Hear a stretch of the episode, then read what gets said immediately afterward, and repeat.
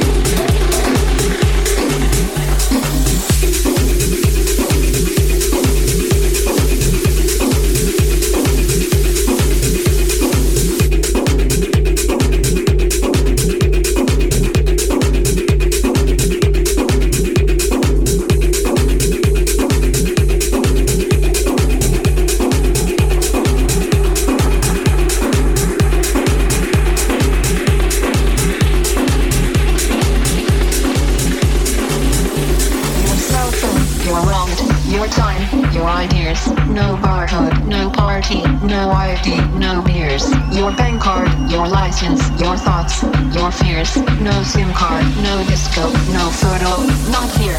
Your blood, your sweat, your passions, your regrets, your profits, your time off, your fashions, your sex, your pill, your graph, your tits, your ass, your laughs, your balls.